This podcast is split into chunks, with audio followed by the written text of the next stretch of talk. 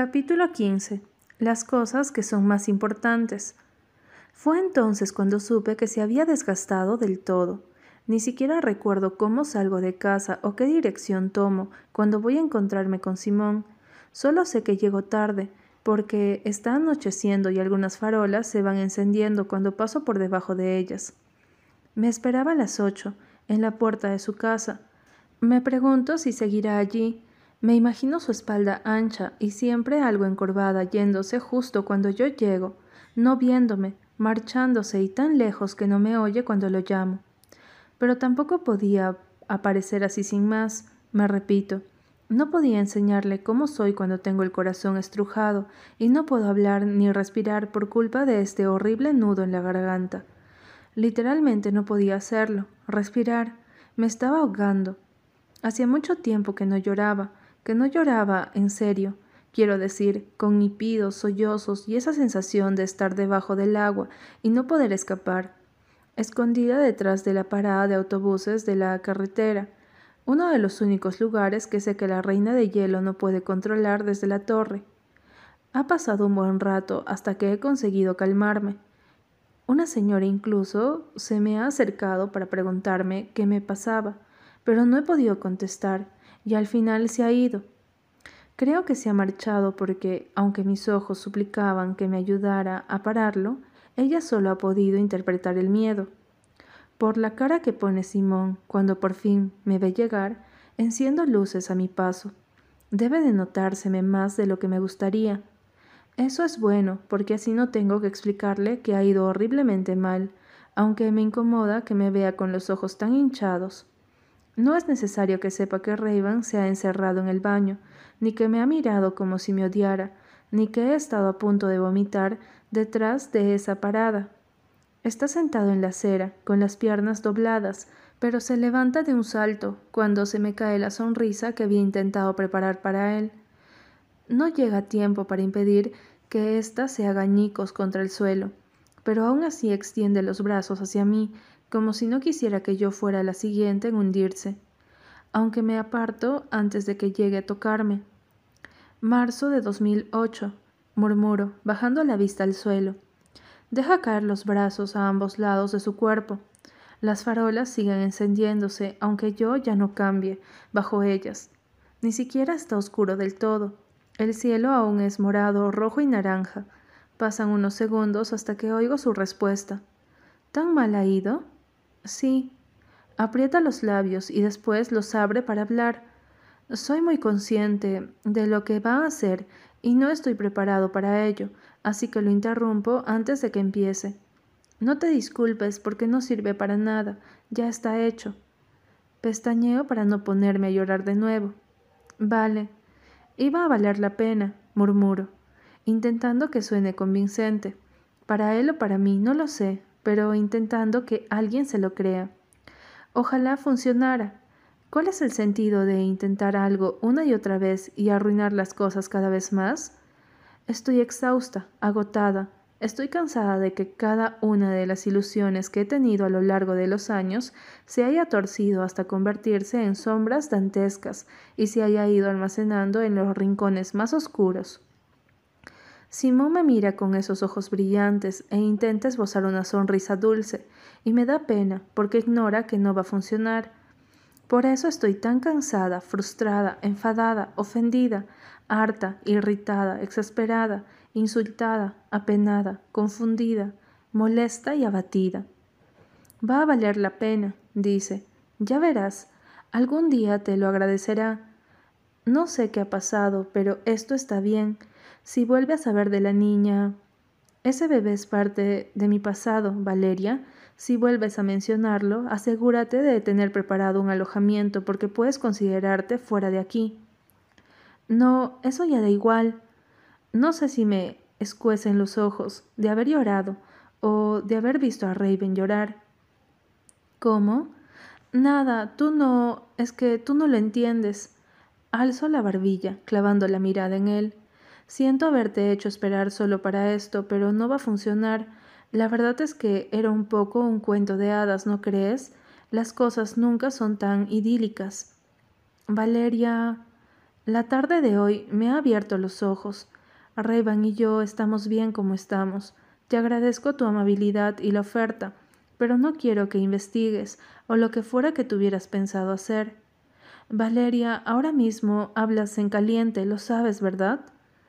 Extiende un brazo hacia mí, pero doy un paso hacia atrás, apartándome de nuevo. Parece dolido y preocupado a partes iguales, y me molesta que se lo vea preocupado porque me hace sentir muy pequeña e insegura. Esto no iba a hacer que las cosas dejaran de ser como son, respondo. Me mira fijamente y luego asiente serio. Vale, como quieras. Creo que me voy ya. Tengo que buscar un supermercado abierto para comprar algo que se pueda hacer en el microondas. Mi madre está cocinando. Desvía un momento los ojos hasta su casa, que está en la acera contraria y tiene todas las luces de la planta baja encendidas, pero luego vuelve a centrarse en mí. ¿Quieres quedarte a cenar? No le importará poner un plato más. La escena se proyecta en mi cabeza, la familia sentada alrededor de la mesa del comedor, puede que en la cocina, con montones de comida dispuestos para ser devorados, sopa, carne, ensalada, vino, pan caliente, todo perfecto. Una buena cena. Y hablan entre ellos cordialmente, escuchan lo que cada uno ha hecho a lo largo del día y después, quién sabe, tal vez incluso una de esas historias acabe en un debate sobre literatura política o el calentamiento global que yo seguramente no podría seguir. No necesito ese tipo de empujoncitos para sentirme peor, soy bastante buena consiguiéndolo por mi cuenta. Eso queda demostrado de sobra hoy. Vaya. A lo mejor otro día, contesto. Vale, me responde, aún sabiendo que he mentido. Ambos asentimos, como si estuviéramos de repente en una obra de teatro, y yo ya no tuviera los ojos completamente hinchados de llorar. Adiós, Simón. Llámame cuando quieras. Asiento, me doy la vuelta y me voy esperando que ahora las bombillas se fundan con mi lento regreso a las sombras. Capítulo 16. Valeria. Eric da una palmada delante de mi cara, que consigue asustarme y hacerme echar la cabeza bruscamente hacia atrás. Justo en ese momento salta el flash y me giro para fulminarlo intensamente con la mirada por estropear la foto pero un foco me da en la cara y tengo que apartarme. Eh, Valeria, que te duermes, dice riendo. Estamos en el estudio y es mi primera sesión fuera de las pruebas de AB. En la sala hay mucha gente, el fotógrafo, algunos técnicos, tres maquilladoras y los modelos, Eric, Naomi y yo. Cuando quitan esa luz de mi cara y por fin localizo al idiota de Eric, le dedico un muy molesto y él suelta una carcajada. A ver, chicos, céntrense, dice el fotógrafo con paciencia. Levanto el pañuelo gigante que conjunta con las gafas de sol, el sombrero y el vestido que llevo, el aire de un ventilador gigante me golpea en la cara y le da un efecto como de capa de superhéroe. Nada más lejos de la realidad, ¿cómo no? No estoy al cien por cien, no soy la única que se ha dado cuenta de eso, Creo que todo el mundo es consciente de ello y que, aún así, deciden trabajar a una velocidad que yo difícilmente soy capaz de seguir. Estamos con una colección para el año que viene que intenta captar el espíritu del invierno, sin repetir escenas de familia con árboles de Navidad o esquimales, para lo que han escogido globos blancos, confeti que cae poco a poco del techo, y detalles brillantes en plateado y azul para nuestro pelo y maquillaje. La otra chica que está en la sesión corre hacia mí desde la otra punta del decorado. Da saltos gráciles como los de una bailarina, y su piel oscura y brillante destaca con la ropa que viste. Cuando llega me sonríe, hundiendo un poco la cara en la bufanda que lleva al cuello, y es tan bonita y sexy que por un momento se me olvida que seguimos en plena sesión y me quedo mirándola embobada. ¿Qué aspecto debo de tener yo a su lado? Me pregunto si quizá solo me han llamado para que ella parezca más guapa aún. Valeria, cariño, levanta. Ponte de pie en el bordillo e inclínate como si fueras a darle un beso a Naomi. Obedezco rápidamente. Me resulta un poco raro que todos me traten con cercanía aunque no me conozcan de nada. Así bien, dobla un poco más las rodillas, el culo más en pompa. Perfecto. Naomi, ponte un poco de puntillas. Así, quietas, perfecto. Ahora sonrían. ¿Pueden juntar las narices? ¿Pueden juntar las narices? Ahora salta del bordillo con las piernas dobladas. No, así no, pareces una vieja. Repetimos, se te van las bragas. Esta no ha salido bien, sube otra vez. Vale, abrázate a Eric y míralo como si fuera el amor de tu vida. Por favor, Valeria, ¿serías capaz de no poner esa cara de asco? Eric no te ha hecho nada, y tú no te rías, chico. Ahora tómala en brazos, vamos, y tú estira la pierna. Yo, si me tocas el culo, te juro que te rompo la mano, Eric. Eric, so. Cambio de traje, cambio de maquillaje. Échale un poco más de sombra a Valeria, que se le han emborronado los ojos. Dora, por favor. Dora, ¿no estás hoy más pálida de lo normal, querida?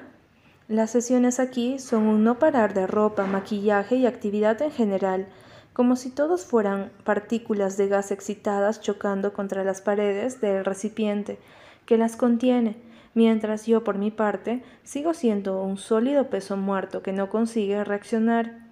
En un momento de fotos con una gran pelota blanca como de pilates, estoy tan antonada que Naomi me la tira y me da en toda la cara, sin querer.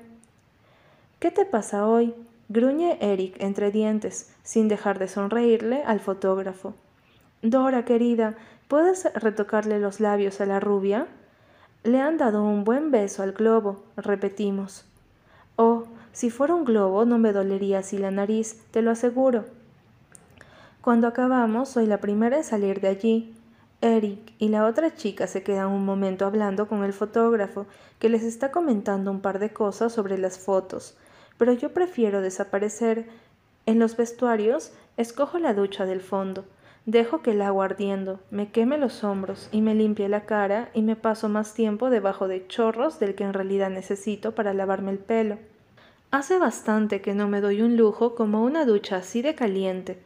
Cuando salgo, Naomi ya ha vuelto, y de hecho tiene el pelo mojado y una toalla alrededor del cuerpo, igual que yo, por lo que he debido de pasarme ahí dentro más rato del que yo pensaba. Me sonríe al verme, y yo la imito, aunque solo por ser cortés. Nos damos la espalda al vestirnos, y me pregunta si quiero usar su secador, porque fuera empieza a hacer frío y podría pillar un resfriado. Mientras se mira en el espejo y saca su bolsa de maquillaje, yo me seco el pelo y pienso que no debería maquillarse, porque está perfecta como está, y eso, por alguna razón, me lleva al momento en que la lié e hice imposible volver a cuando las cosas estaban perfectas como estaban. Cierro los ojos y como un castigo dejo que el aire me queme el cuero cabelludo y la cara.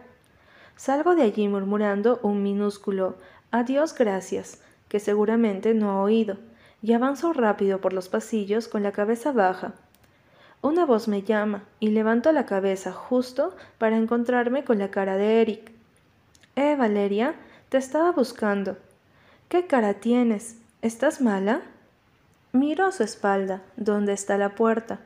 Es bastante difícil huir desde aquí sin hacerle un placaje, y ya que soy mucho más pequeña que él, y es probable que acabe recibiendo un buen golpe cuando me gane, decido que puedo hacer el esfuerzo de prestarle un poco de atención. Voy sin maquillar, contesto simplemente. Eso es todo. Él, con los ojos pintados de negro y el pelo en punta como si fuera un erizo, pone la cara de que lo siente por mí. Oh, bueno, no importa. Venía a contarte que hace un rato ha llamado a Alejandro, diciendo que quiere conocerte. ¿Ahora? No, obviamente. No está aquí, pero en los próximos días te avisará de cuándo puede ser el encuentro, así que ya puedes ir preparándote. Sonríe. Yo iré contigo, de acompañante. ¿Qué quiere decir que tengo que prepararme? ¿Necesito mis mejores galas o qué pasa? Pregunto sarcástica. Hombre, no pensarás ir con esas pintas. Señala mis nuevas mallas étnicas, con una sonrisa de medio lado, y yo resoplo. Podrías mirarte en el espejo, Majo, porque mira quién fue a hablar. Vale, lo que digas, algo buscaré. Eh, tómatelo en serio, es importante causar una buena impresión cuando vayamos a su casa. Espera, ¿cómo que a su casa? ¿A su casa casa? ¿Al lugar donde vive? Sí, al lugar donde vive. Las presentaciones suelen ser aquí, pero ahora está inspirado para un desfile y no va a salir hasta que acabe. Se le rompería el ambiente, por eso me ha dicho que vayamos nosotros. Se encoge de hombros. Asiento despacio, y Eric me esquiva para seguir caminando por el pasillo que yo estaba intentando dejar. Tras unos segundos completamente quieta, me giro y vuelvo a llamarlo. ¿Sí? ¿De verdad quiere conocerme? Después de lo de hoy, ¿estás seguro? Tras unos segundos sonríe una última vez. Valeria, aunque seamos un poco raritos, todos los que trabajamos aquí somos humanos y todos tenemos malos días. De todas formas, eres tan egocéntrica como para pensar que alguien se ha preocupado tanto de lo terriblemente mal que lo has hecho. La habitación huele a colonia post-sexo de Raven y al alcohol, como ayer, como los últimos cinco días. Raven no estaba cuando volví después de ver a Simón aquel día, y cuando apareció dos días después, llamando a la puerta con los nudillos, porque no tenía llaves, estaba tan borracha que se derrumbó en mis brazos en cuanto abrí. Al día siguiente se levantó tarde, vomitó hasta la primera papilla, y luego, aunque seguía con resaca, bajó a la tienda y se puso a beber otra vez. Hizo lo mismo dos días después. Según mis cálculos, hoy toca dormitar hasta las seis de la tarde otra vez y levantarse a eso de las nueve, a por un poco de vodka y tequila. Dejo caer la bolsa con mis cosas junto a la puerta y enciendo la luz de la habitación. Mon Dieu, este sitio es un verdadero asco. Raven sale del baño y levanta la botella cuando me ve. Hermana. Levanto la vista cuando Raven grita en la puerta del baño con una botella en la mano. Empieza a caminar hacia mí hasta que choca con la cama y se cae hacia adelante. Mancha el colchón de ron, pero no parece darse cuenta. Cuando se levanta otra vez, la falda se le ha subido por encima del ombligo y se le ve la tanga. Me quito el abrigo y lo dejo colgado en el picaporte de la cocina. Me parece muy bien que hayas decidido que lo mejor para tu futuro es convertirte en una jodida alcohólica, pero podrías recogerte esto un poco. Valeria, debe de tener la lengua dormida o algo así. Eres una zorra. Ya, eso dicen, contesto con un tono cansino. Deberías echarte y dormir. No quiero dormir. Acabo de echar la pota. No quiero dormir ahora. Espero que esta vez haya sido dentro de la taza del water. ¿No crees que cinco días son ya muchos y que deberías parar? Te va a dar algo. Tu hígado está llorando. Lo oigo desde aquí. Eres un coñazo. Parece que tienes cua, cua, cuarenta años, no diecisiete. Vive un poco, Val. Se le empiezan a cerrar los ojos y bosteza. Eso, duérmete. ¿Por qué no le pegas un trago? Gracias, pero no. Aprovechando que tiene la mano tonta como el cerebro, me acerco a ella para separarla de la botella. Después de un leve forcejeo la suelta. Está tan cansada que no puede luchar por eso. La dejo en el fregadero, boca abajo. Cuando vuelvo, Raven está sentada sobre la cama con la mirada clavada en la pared de frente. Tiene los ojos muy rojos. Acuéstate ya, estás agotada y lo sabes. Después de un segundo en el que ni siquiera pestañea, baja la cabeza. Creía que estaba enfadada contigo, ¿sabes? Pero no.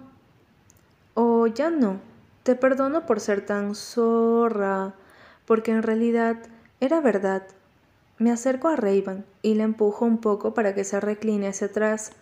Lleva sin cambiar las sábanas más de un mes y tengo que aguantar la respiración porque apestan. Decido no mirarlas porque sé que no todas las manchas son de ron. Cuando Raven ya está tumbada, se retuerce y gimotea. La tapo como puedo. Venga, duérmete. No puedes no cuidarme, dice, ni aunque pienses todas esas cosas, no puedes evitarlo. Cierra los ojos, Raven. Si lo hace, se dormirá enseguida. Está demasiado cansada. Creo que es porque te sientes en deuda conmigo. Bosteza y cierra los ojos. Aunque piensas que soy un monstruo, tienes que hacerlo. No, lo hago porque te quiero. Eres mi hermana. Pase lo que pase, voy a cuidarte, igual que tú me cuidas a mí. Se me llenan los ojos de lágrimas. Yo también tengo sueño. Pase lo que pase, te lo prometo. Cés la vie, ¿no? Lo he dicho sin mirarla, y cuando por fin lo hago, está profundamente dormida. Todos los sonidos paran y solo hay silencio. Literalmente se me rompe el corazón en dos.